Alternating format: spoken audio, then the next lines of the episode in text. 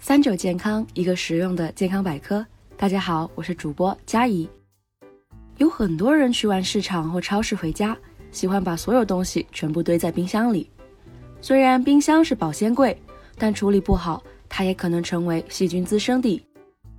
据全国卫生理事协会一项数据显示，百分之四十六家庭的冰箱内部都存在细菌超标的状况。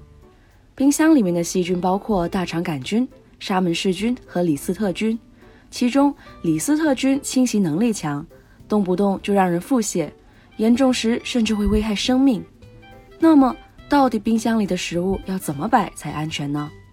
首先，冰箱的顶部可以放小型家用电器、厨房用纸以及烹饪书籍，而冰箱的门架处温度相对最高，适合放不容易坏掉的食物，比如鸡蛋、饮料、调味品。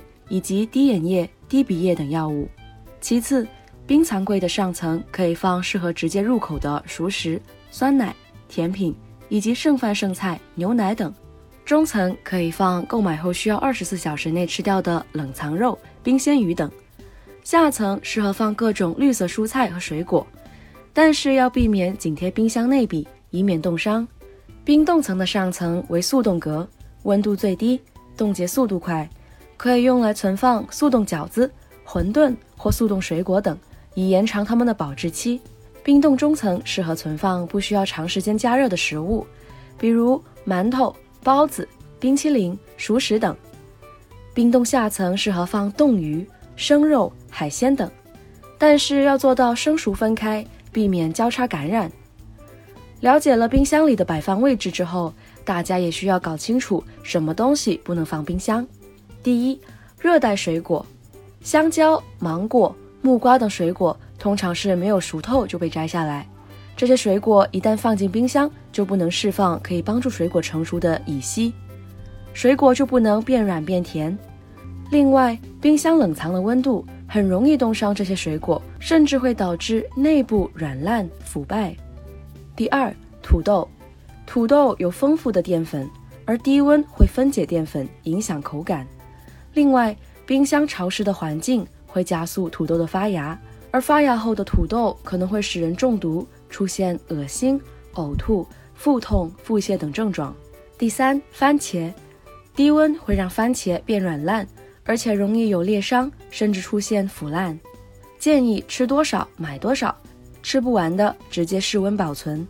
第四，面包，面包长时间放冰箱会逐渐变硬。出现变沉的现象，刚出炉的面包放到大号保鲜袋里，室温保存就可以了。第五，蜂蜜，蜂蜜有天然的保鲜功能，而低温下的蜂蜜会吸出葡萄糖结晶，虽然还能吃，但口感大打折扣。第六，中药材，中药材放冰箱容易受潮变质，影响药性，甚至引发副作用，所以一些贵重的药材，如人参、鹿茸、天麻。党参等可以放在干净的玻璃瓶里，然后再倒进炒好晾凉的糯米，摆在阴凉通风的地方，密封保存即可。另外，由于让食物变质的是细菌，所以建议各位每个月都要定期清洁冰箱。